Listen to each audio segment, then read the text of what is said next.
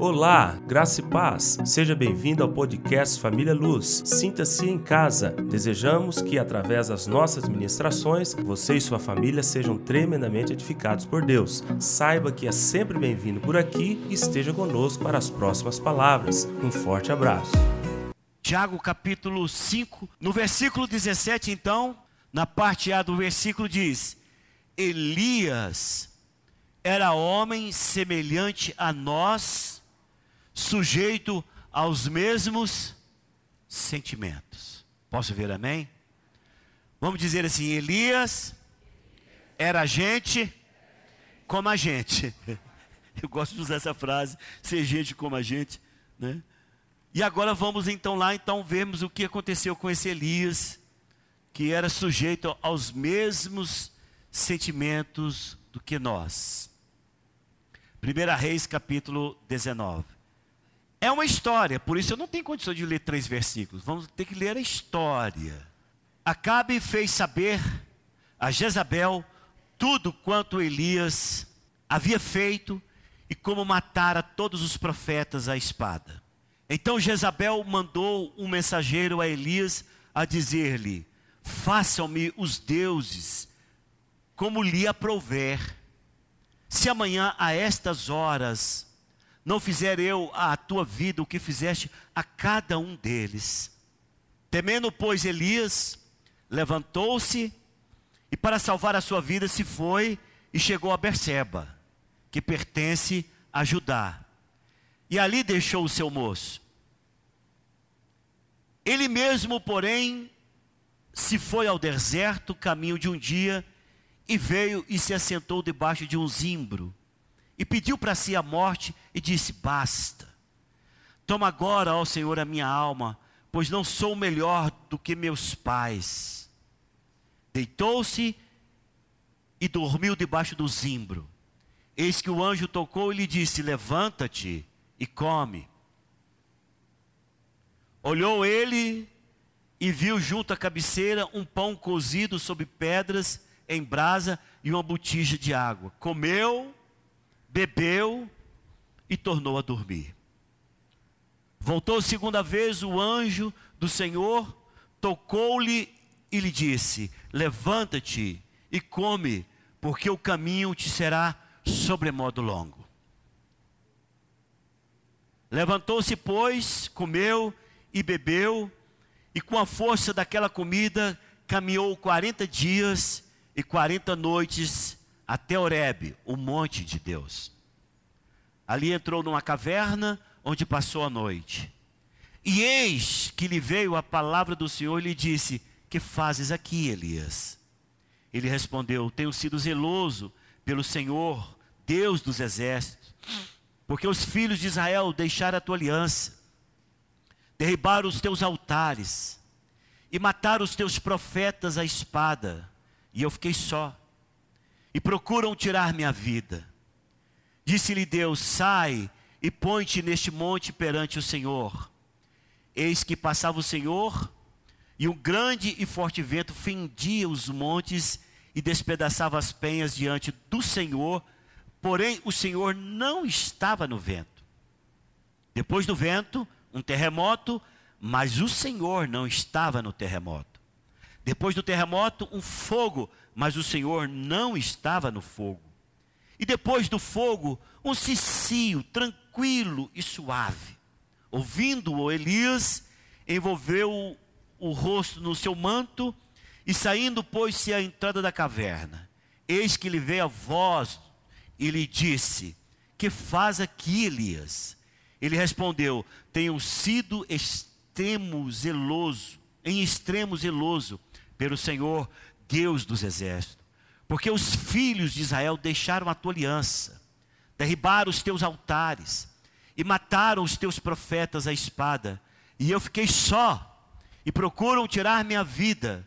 Disse-lhe o Senhor: Vai, volta ao teu caminho para o deserto de Damasco, e aí chegando lá, unge a Azael, rei sobre a Síria, a Jeú, filho de Nissi, ungirás rei sobre Israel. E também Eliseu, filho de Safate, de Abel Meolá, ungirás profeta em teu lugar. Quem escapar à espada de Azael, Jeú matará. Quem escapar à espada de Jeú, Eliseu matará. matará. Também conservei em Israel sete mil, todos os joelhos, que não se dobraram a Baal, e toda a boca que o não beijou. Posso ouvir amém? Uau! É um texto que é usado para tantas palavras, e cada uma delas mais exortativa, admoestadora, ensinadora, não importa. É um texto muito usado na igreja. E muitos usam o texto por aquilo que nós vemos mesmo. O que está escrito lá em Tiago. Porque está se falando de um homem que tem os mesmos conflitos que nós. Geralmente, quando nós olhamos alguns textos da Bíblia, e a Bíblia não, ela não se preocupou em falar de detalhes, de pensamentos, de sentimentos, de incongruências, de bipolaridades, de muitos outros é, personagens da Bíblia, mas mostram muito mais aquilo que o Senhor deseja de ensinamento para a tua igreja.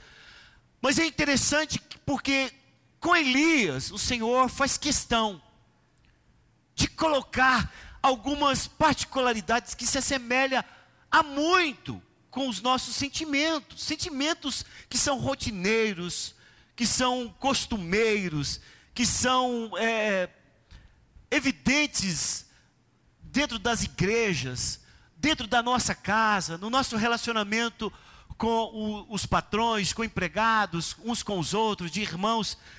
E é tão interessante isso que quando se refere a Elias no Novo Testamento, sempre diz: esse cara era gente como a gente por causa que o Senhor permitiu publicar, deixar eternamente registrado esses sentimentos que acontecem conosco. Nós encontramos um homem aqui, ele está perturbado com uma circunstância interessantíssima. Se você olhar quais as causas, Elias é um ser, é um, é um homem especial ele ora, ele profetiza e ele declara que por três anos não vai chover e por três anos não chove. E ele diz para, para o povo, para o rei daquela época, que vai chover, e ele ora, sobe ao monte para orar, e ele ora até que a chuva venha, e a chuva vem. Nesse período de seca, Diferente de qualquer um que estava passando por aquelas circunstâncias, Elias é alimentado por corvos. Água brota para ele descedentar a sua sede. Mas é um cara que tem os seus problemas interiores, como qualquer um de nós. Achei bom porque eu já ouvi um pastor falando que Elias é o primeiro bipolar que ele conhece. O cara está muito bem, depois está muito mal do, hora, de uma hora para outra. Mas irmãos, isso acontece com todos nós. E quando isso acontece conosco, ah, às vezes a gente diz: Olha, eu estou passando por um dia mal. Eu estou passando por aquilo que lá em Efésios diz, né? O, o dia mal vai chegar. Ah, algumas pessoas falam: Olha, eu estou descendo o vale né, lembrando do Salmo de número 23. Cara, eu estou no meio, tô, a sombra da morte está sobre mim. Mas tem a, a, as pessoas que passam não somente por um dia ou por uma circunstância, mas pessoas passam por períodos. E quando algumas pessoas, tanto nesta igreja como em qualquer outra igreja, na nossa parentela, é, dentro das nossas células, você vê pessoas entrando por um período em que elas se entram para suas cavernas. E o céu parece agora que não está mais azul e o dia parece que não está colorido. O dia está em preto e branco, o céu virou de bronze e as circunstâncias não estão bem. Essas pessoas, elas têm em quem se espelhar nas suas lutas e os seus sentimentos interiores que conturbam o seu interior. Essas pessoas se assemelham a Elias. Porque a causa do bloqueio que vem na vida de Elias não é por causa de Deus. Elias ora, Deus atende. Não é um negócio de falar assim, poxa, eu tenho orado tanto, Deus não tem me atendido, a coisa não acontece assim com Elias. Elias está saindo de um evento em que ele ora, irmãos, e o fogo do céu cai. Peraí, ele fez uma coisa especial ainda. Desafiando os profetas do poste ídolo e os profetas de Baal, que junto dava oitocentas e tantas pessoas, homens. Só de profetas de, de, de Baal era 450. Ele desafia esse povo para saber quem é Deus, porque o povo não estava mais sabendo quem eles deveriam servir. E Elias fala: Olha, hoje eu vou chamar o povo de Israel, vou colocar aqui, e vocês vão parar de cochear entre esses dois caminhos. Se Deus é Deus, servir a Ele. Se, se Baal é Deus, vocês vão servir a Ele. E desafiou os profetas. E falaram para eles: corta, faz um novilho, arruma tudo direitinho. E vão fazer o seguinte: ninguém vai pôr fogo no sacrifício. O Deus que responder com fogo, esse é o Senhor. E os profetas de Baal, encurralados por esta, esse desafio, fizeram todas as coisas, cortaram os seus sacrifícios, e diz a palavra que o povo clamou e se furava todo e gritava. E nisso até Elias começou até a dar uma brincadeirinha com eles, né? Falava assim para eles: fala mais alto. Quem sabe eles estão dormindo. Uh, grita mais forte. Quem sabe eles saíram de férias. Elias zomba dos profetas de Baal. Quando chega a vez de Elias, Elias fala assim: vai lá buscar água, busca água, enche dois regos de água no deserto, né? Arrumaram, foi um mau sacrifício, mas conseguiram a água colocaram lá. Sabe o que acontece? Elias fala: Senhor, se o Deus que estou servindo é o Deus, aqui estão os sacrifícios, consuma tudo. A palavra do Senhor diz que fogo desceu do céu, consumiu a água consumiu o sacrifício, mas se lambeu tudo. E aquele povo ficou todo mundo extasiado, dizendo: O nosso Deus é o Deus de Israel. E naquele dia, eh, a Bíblia fala de 450, mas tinha 800. Foi, muito, foi um morticínio daqueles profetas de Baal e profetas do poste ídolo. Então não era por causa, Deus não era a causa, Deus, pelo contrário, estava endossando o ministério daquele homem. Outra coisa que não era, falta de reconhecimento. O povo reconheceu que ele era servo de Deus. O povo sabia quem ele era. Não era um problema de, do povo dizer assim: quem é você, Elias? Não, irmãos. Onde Elias chegava, Todos sabiam que ali chegou o profeta de Deus, a boca de Deus, e todos temiam. Elias não entrou em crise, Elias não foi para dentro de uma caverna por causa de falta de reconhecimento de Deus, não, ou por falta de reconhecimento da igreja, não, não foi por falta de reconhecimento do povo de Israel, não. Todos o reconheciam como profeta de Deus.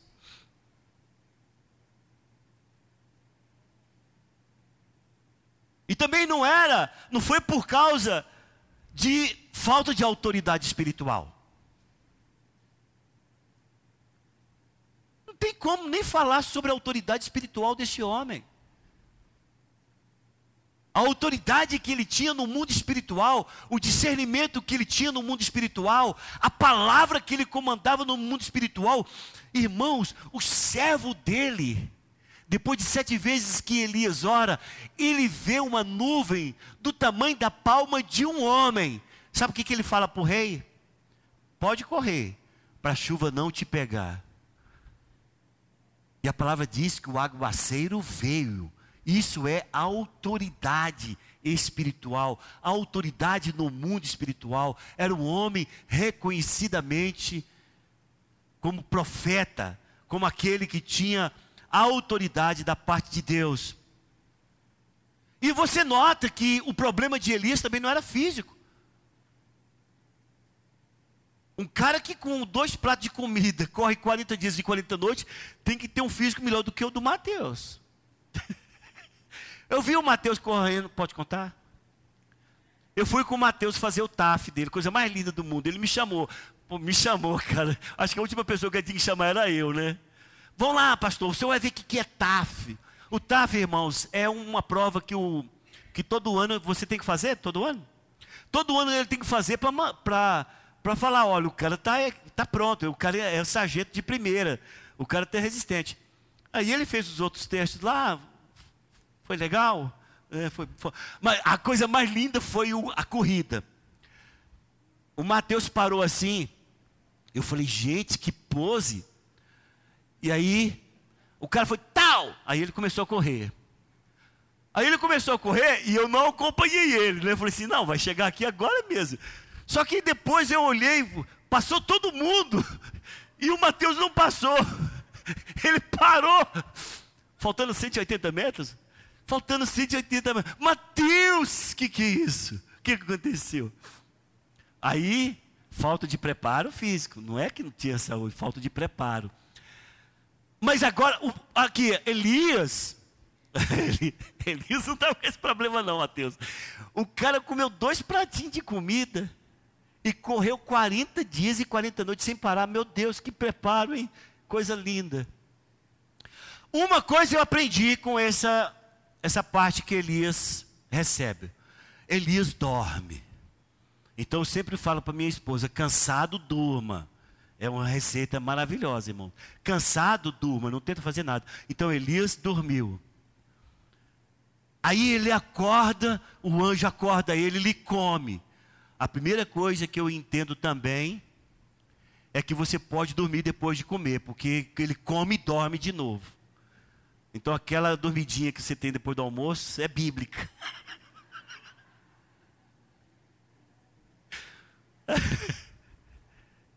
E segunda coisa que eu aprendo aqui que pode repetir.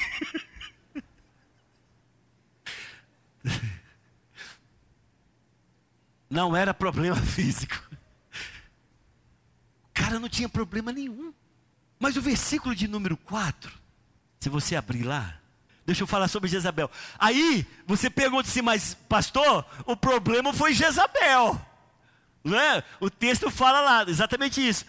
Jezabel fala: olha, que os deuses façam o que lhes aprover sobre a minha vida, se amanhã eu não fazer com você o que você fez com os meus profetas. Ou, o cara que enfrentou mais de 800 homens, homens ali, agora tremeu com a palavra da mulher. E aí a palavra diz: Elias temeu. E sabe o que, que ele fez? Rapou o pé, meu irmão. Aí você pergunta, peraí, então Jezabel foi a causa. Não, irmãos, Jezabel foi o gatilho. É sobre isso que eu quero explicar antes de nós lermos o texto ali que eu, que eu falei para vocês que a gente vai ler. Nós temos, e quem faz muito mais dessas orações aqui, com muito mais expertise, com muito mais experiência, é o pastor José Mateus. Ele trabalha na área de libertação. Mas nós já conhecíamos essa oração antes dele trabalhar com muitas pessoas que é, passaram já pelo seu ministério. Que é a oração de quebra de laço de alma. Vou explicar para você, visitante, é, o que significa a oração de quebra de laço de alma. Antes da pessoa se converter ao Senhor Jesus, e essa pessoa foi do mundo, a gente fala dessa forma, desculpa os que não se converteram ainda, é uma só uma designação que usamos na, dentro da igreja para diferenciar as coisas. A pessoa, quando era do mundo e teve relações sexuais no mundo, e depois eles vêm para dentro da casa de Deus, e aqui eles se casam, nós, faz, nós solicitamos que eles façam esta oração de quebra de laço de alma. Porque uma pessoa que se relaciona com outra, nós sabemos, e tem um livro excelente, esses dias eu estava falando para minha célula sobre esse livro, O Porquê do Ímen. Ali na conjunção carnal existe uma aliança de sangue sendo feita. Por isso que a prostituição na Bíblia, a palavra diz que é confusão é. Essas pessoas, elas se misturam em suas almas. E é interessante porque um dia, dentro de um seminário, o, o, o quem o preletor nos mostrou a, de maneira ilustrativa como que seria isso. Ele pegou um papel de cor rosa, tamanho A4, e colou um papel de cor azul. Aí nós vimos ele colando aquele papel, tudo direitinho. Aí depois ele falou assim: Vou mostrar para vocês o que, que é laço de alma. Ele tentou separar o papel azul do rosa, separou. Mas quando ele mostra para nós, o papel azul traz pedaços e marcas da, do papel rosa. E o papel rosa traz marcas e, e, e fragmentos do papel azul. Ele falou: Isto acontece no mundo espiritual. Isso acontece no mundo espiritual. Então nós fazemos uma oração de quebra de laço de alma, justamente para a pessoa, naquele momento em que Deus, e é o único que pode fazer isso, Ele quebra aquela relação com aquelas pessoas que teve no passado, porque isso só tem que ser quebrado espiritualmente. Você fala, por que, o senhor está falando isso? Eu já chego na razão. Então, elas se libertam disto. Tá, e o que acontece, pastor? Se não se quebra isso, nós chamamos de gatilhos. O cara está casado, abençoado dentro da igreja, aí passa um perfume. Não é um perfume somente, é o perfume que aquela pessoa tinha, e ele rapidamente, toda a lembrança dele vai para lá. Por quê? Porque a alma dele está ligada àquela pessoa. E por minutos, por segundos, não sabemos, por horas, a mente daquela pessoa volta a lembrar, é claro, só vai lembrar dos momentos bons, ou dos momentos eróticos, ou dos momentos sexuais, daquilo. E isto enfraquece e debilita o relacionamento atual. Tem pessoas que têm gatilhos por causa de perfume, por causa de tempo, por causa de música.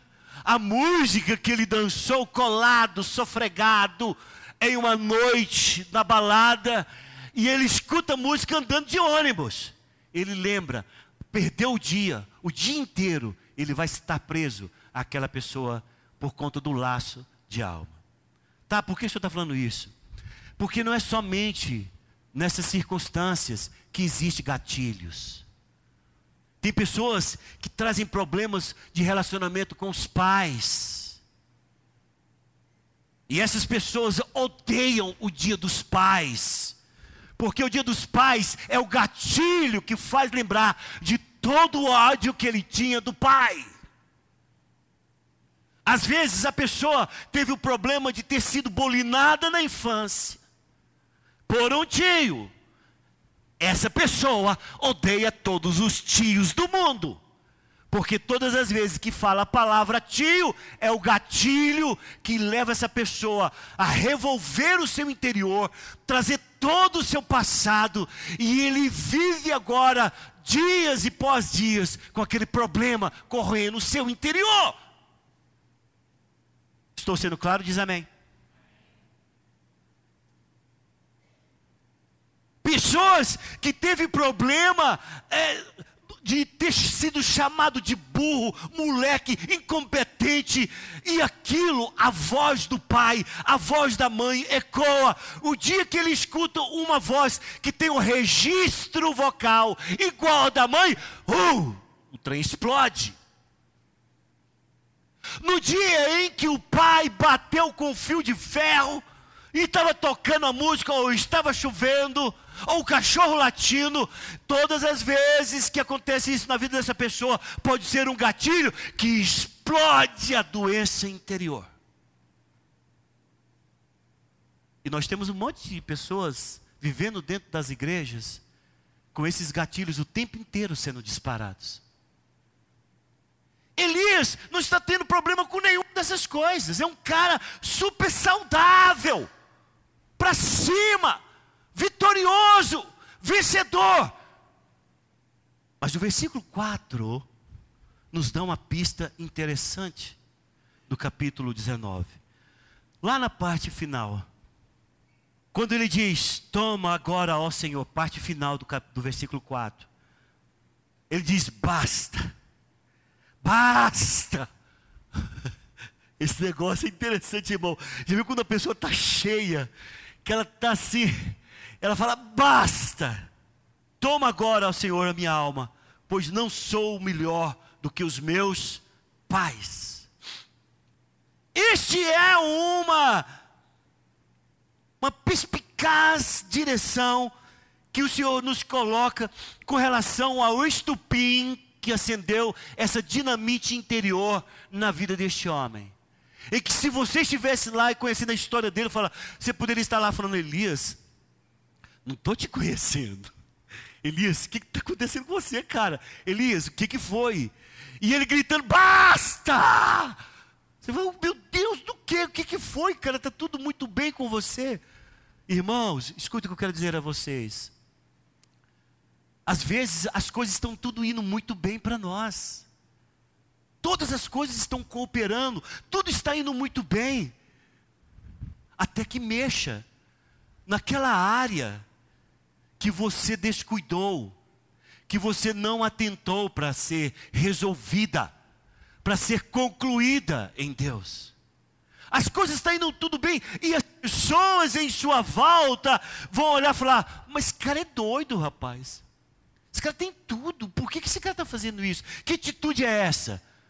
Você não vai estar no interior dessa pessoa para saber que mexeram, cutucaram, apertaram o gatilho daquilo que faz com que essa pessoa perca todo o seu equilíbrio.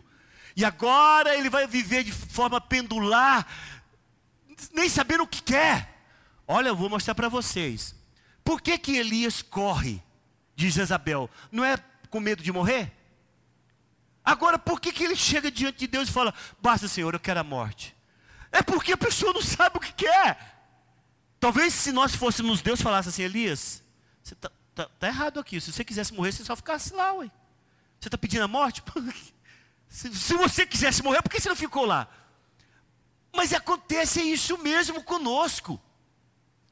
Você não sabe o que tá, o que vai sair da tua boca.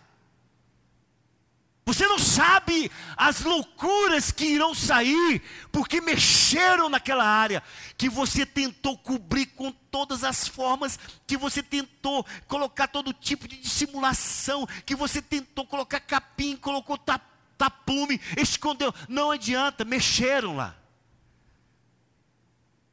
E as coisas estão tudo muito bem. Irmãos, eu conheço, já me procuraram. Casal está bem com a esposa, está bem com a família, está bem financeiramente, está bem na igreja, e o cara está na maior depressão. Por quê? Porque uma área da vida dele, em que ele pensava que o tempo, ou oh, o tempo não cura, Escuta o que eu estou dizendo. Quem cura a sua vida é o sangue de Jesus. É que te purifica, que te lava, que resolve, conclui o teu passado. O tempo não te cura, meu irmão. E aí a pessoa chega e fala: Olha, eu estou aqui agora todo estourado. Por quê? Porque mexeu naquilo que eu achava que o, com o tempo eu iria vencer. Escuta todos que nós estamos aqui não vence. Não vence. E aqui que nós notamos é que podemos enfrentar bloqueios quando nós estabelecemos expectativas. E pela frase que ele diz, ele diz: Eu não sou melhor do que os meus pais. Já viu pessoas que querem deixar um legado, tinha expectativa de ser mais do que os pais, tinha expectativa de ser mais do que os filhos puderam ver, ou os filhos não atendem expectativa. Irmãos, a maior, o país que tem maior índice de suicídio de jovens no mundo se encontra no Japão. Sabe qual é o período que tem o maior índice de suicídio de jovens no mundo? No Japão, na época do vestibular. Jovens que, pelo fato de não atender as expectativas do pai e não passam num concorrido vestibular do Japão, muitos e muitos se matam por não atender, por entender que as expectativas foram frustradas do pai, eles não merecem viver, eles não merecem continuar vivendo, eles não merecem mais estar em sociedade. É isso que muitas pessoas fazem e muitos, e muitos entram por este caminho, entram para suas cavernas por conta desta posição que resolveram estabelecer em suas vidas. Qual a expectativa que você tem feito? E o que tem sido frustrado na sua vida? Nós encontramos muitas pessoas, excelentes líderes dessa igreja, em que nós, quando olhamos o nome, fala: Meu Deus, por que deixou de liderar? E pode ser isto. Ele achava que a liderança dele tinha que atender uma determinada expectativa, ou o líder colocou ele para atender determinada expectativa que ele não conseguiu alcançar. E sabe o que, que fez com o seu ministério? O seu ministério entrou na caverna. Tem muitos casais, eu não vou nem olhar para casais, que podem estar vivendo uma vida matrimonial separada dentro dos seus próprios lares. Muito tempo que não tem relação sexual, muito tempo que não tem carinho, muito tempo que um não respeita o outro, o outro. Sabe por quê? Porque confiaram que este casamento teria que atender determinadas expectativas e não alcançou. E tem dois destruídos dentro de casa dois encavernados, se posso usar essa neologia. Tem dois encavernados dentro de casa. Duas pessoas que se envolveram em si mesmo e estão vivendo dia após dia sem a luz que brilha sem um resultado para uma vida de vitória, completamente encabrunhados em si mesmo e sem dar nenhuma resposta positiva a Deus. Expectativas. Eu tenho orado tanto pelos nossos líderes. Pessoas que lideraram igreja, muitas coisas nessa igreja por um mês, dois meses, seis meses, um ano dez anos. E que quando você fala sobre liderança, é a mesma coisa que você está falando de capeta para eles. Por que isto? Por que não vamos resolver isto? Por que não sair dessa caverna? Por que não responder a Deus? O gatilho foi puxado, explodiu-se tudo interior e pronto, vai ficar assim, você vai morrer desse jeito. Você vai morrer sem resolver essas questões que envolvem todo o teu potencial em Deus. Você vai morrer sem resolver essas questões para o legado que você vai deixar, para filhos que você vai criar, para a família que está te vendo. Você vai deixar simplesmente assim, pronto, vai morrer, acabar, e depois você vai contar com uma história melancólica para os seus netos, dizendo: E eu lembro quando eu tinha a sua idade, e eu liderei na igreja, Aí fala, vovô, mas o que aconteceu? Não, aconteceu um probleminha e depois eu não liderei mais. Me arrependo, porque eu poderia ter resolvido isso com muita facilidade. Irmão, o dia de sair da caverna é hoje. Posso ouvir amém?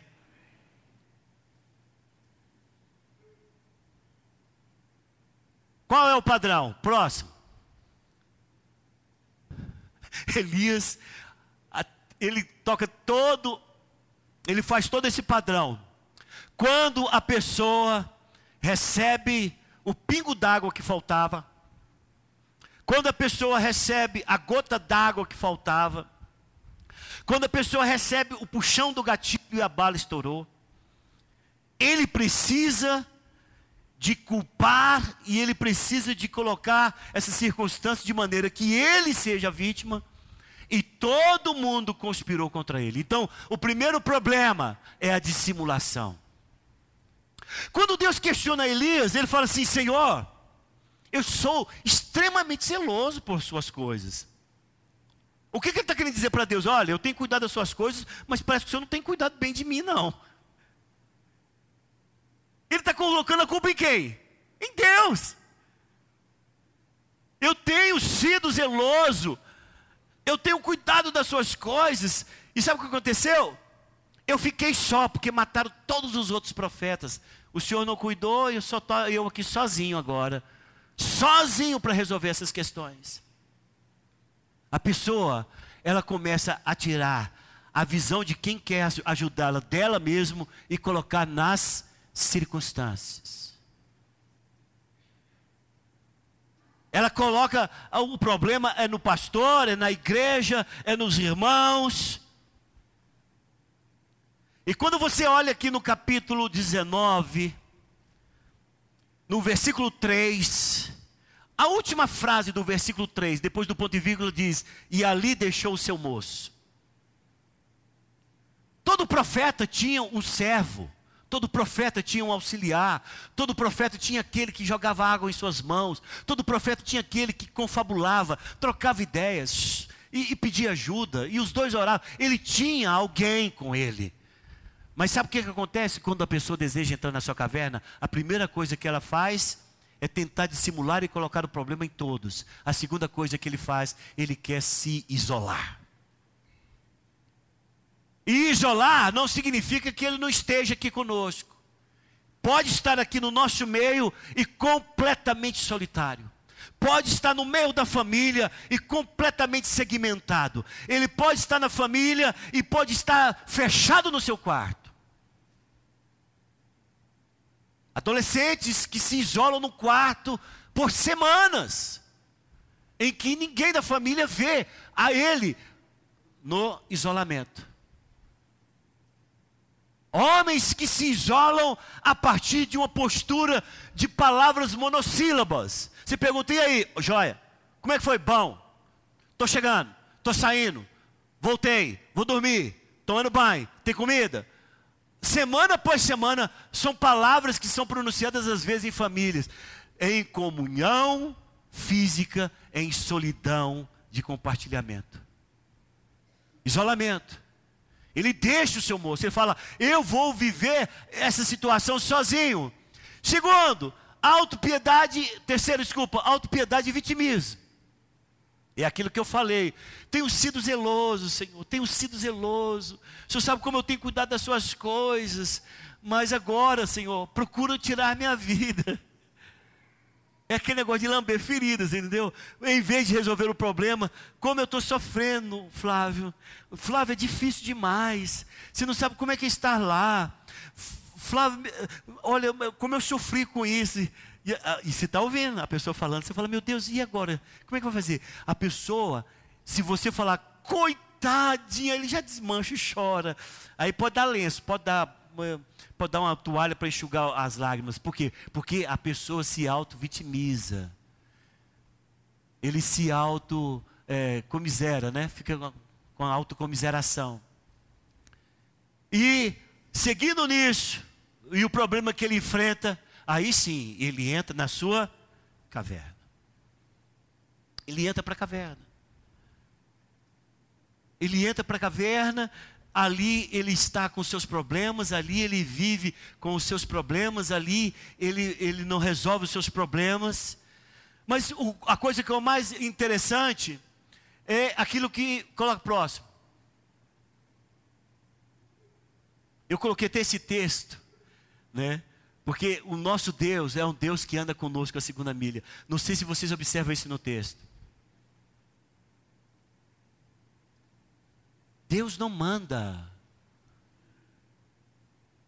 Elias para Oreb, não. O Senhor fala: olha, você vai ter uma jornada longa. Eu penso que essa jornada é uma jornada muito mais interior do que uma jornada física. Tá, tudo bem, o homem come e sai na disparada. Correndo para onde? Não sei para onde. Está correndo para qualquer lugar. Porque quem não sabe aonde chegar, qualquer lugar serve. Não é assim? Ele sai correndo. para lá no Monte Horeb, onde ele entra nessa caverna. Mas o mais interessante que eu quero mostrar para todos nós que estamos aqui, e isso para todos aqueles que talvez Deus está falando nessa noite com você, é: Deus não te desampara, meu irmão. Posso ouvir a minha mais forte? Falei tão, tão bonitinho, falei voz assim, vou falar de novo para você ficar mais comovido. Não importa que jornada você resolveu trilhar, Deus não te desampara, meu irmão. Por quê? Você nota Deus dando alimento. Você nota Deus suprindo e sem questionar Elias.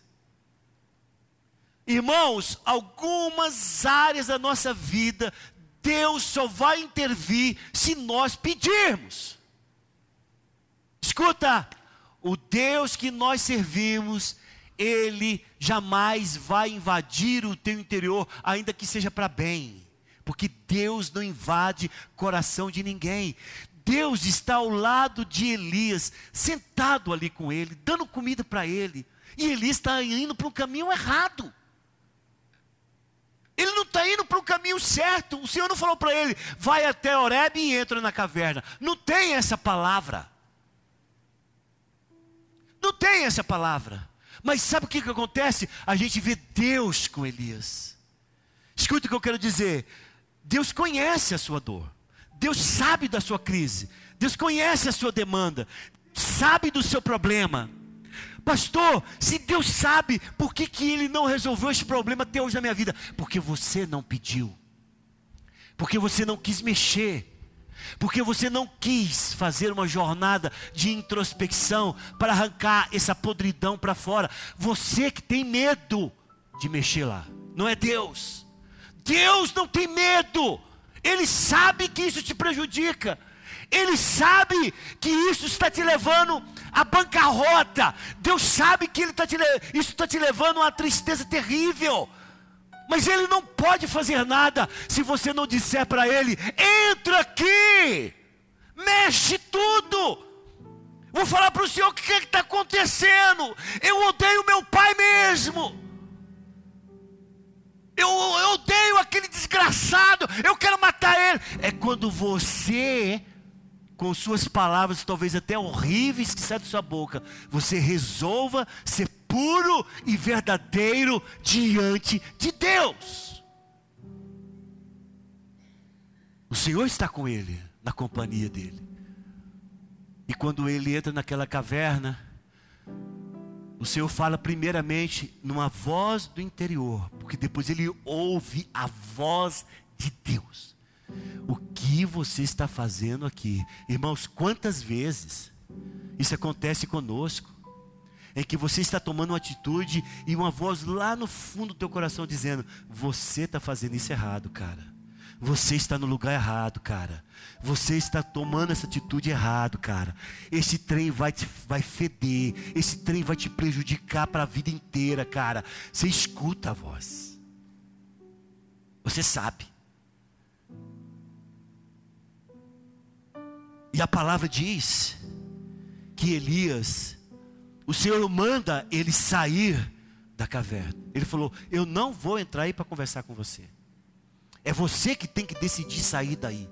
Escuta, irmão, é você que tem que decidir sair dessa depressão. É você que tem que decidir pedir para que Deus fale ao seu coração. É você que tem que decidir virar as costas para a escuridão e voltar-se para a luz. Do contrário, esse negócio vai te perseguir a vida inteira. E a palavra do Senhor diz que quando ele sai, agora eu já estou correndo porque meu tempo já foi, que quando ele sai, ele começa a ver algumas coisas acontecendo. Ele começa a ver ventos que despedaçam a pedra. Eu estou imaginando a velocidade disso o poder disso. Ele vê terremoto, ele vê fogo, mas ele não vê Deus em nenhuma dessas situações. Sabe por quê? Porque todas as vezes que nós nos encontramos assim, a gente quer algo espalhafatoso para nos ajudar. Ah, se eu pudesse ver um relâmpago saindo do Oriente, se mostrando no Ocidente. Ah, se eu pudesse ouvir uma voz audível de Deus dizendo: Este é o caminho por ele andar. Não, irmão, não vai acontecer isso. A solução de Deus está no simples. A solução de Deus está no cicio. A solução de Deus está no fato de você sair e perceber Deus em pequenas coisas. Sabe onde que você vai perceber Deus? Em um culto como esse. Oh, acorda! Ninguém vai te visitar lá e dizendo eu sou um profeta vindo de Hong Kong para te trazer um ensinamento sobre os seus problemas. Para com isso. Você é gente como a gente. Deus fala num culto como esse, dizendo para você: Ô oh, abobrinha, acorda. Levanta a sua cabeça, cabeção, e olha que Deus está querendo te curar. Ele não vai fazer mágica, ele não vai mais mandar esses profetas, ele, papa, com todo respeito, não vai fazer isso. Sabe por quê? Porque Deus quer que você aprenda que com ele é no simples que ele resolve. E a palavra do Senhor diz que quando ele ouviu Cecil, ele ouviu a voz de Deus. E ele ouviu a voz de Deus e ele falou: Quer dizer para você que toda essa vitimação que você teve aí, isso não é nada. Junto com você tem sete mil que não se dobraram. Para você pensar, você pensava que estava sozinho? Você não é o rei da cocada preta, não. Eu tenho abençoado, eu tenho mostrado fiel sete mil daqueles que não se dobraram diante de nenhum poste ídolo. Eu quero dizer para você, já que você deseja desistir, não quer mesmo continuar, deixa um legado, vai ungir quem substitua você, vai ungir o rei Azael, vai ungir o rei Jeú. Irmãos, ele não ungiu o rei Jeú e nem ungiu o rei Azael. Ele só ungiu Eliseu. Quem ungiu os dois reis depois foi Eliseu. Ele só ungiu Eliseu, sabe por quê? Ele falou: Bom, já que o Senhor me permite, já que o Senhor me deixa sair dessa terra, já que Ele me liberou, eu vou já ungir o meu substituto. Sabe o que, que acontece, irmãos? Nisso tem uma lição para nós. Nós tivemos vários líderes que no decurso dos anos desistiram da liderança, mas não deixou líderes. Lideraram e não formaram líderes. Lideraram e quando saíram da liderança, não deixou quem o substituísse. E esse texto fala muito forte isso. Ainda que seja nos problemas que é, é, Elias tem, porque é gente como a gente, ele pelo menos ele deixou alguém que o substitua. Quem você deixou? Você que abriu mão da sua liderança, do seu ministério, quem você deixou? Porque o texto nos ensina isso. Vai desistir? Vai abrir mão? Porque a gente sabe que Elias depois foi arrebatado para Deus. Deus o tomou, mas ele deixou Eliseu. E a pergunta que eu quero dizer para você é o seguinte: quem você deixou? Pastor, eu quero resolver essas questões, eu quero dar um basta para essa situação e eu não estou vendo nesse texto qual o procedimento que eu tenho que tomar. Por isso eu, eu tomei a ousadia de pegar um texto lá de próximo Já falei sobre isso? É isso. 1 Samuel capítulo 30. 1 Samuel capítulo 30 está falando de Davi. Davi estava fugindo de Saul, e aqui eu concluo a minha palavra. Davi estava fugindo de Saul. E para Davi fugir completamente de Saul, ele se juntou aos filisteus, inimigos do povo de Israel. E chegou o um momento em que os filisteus iriam travar uma guerra com Saul, e Davi falou assim: Eu quero participar dessa guerra. O rei falou: Pode ir.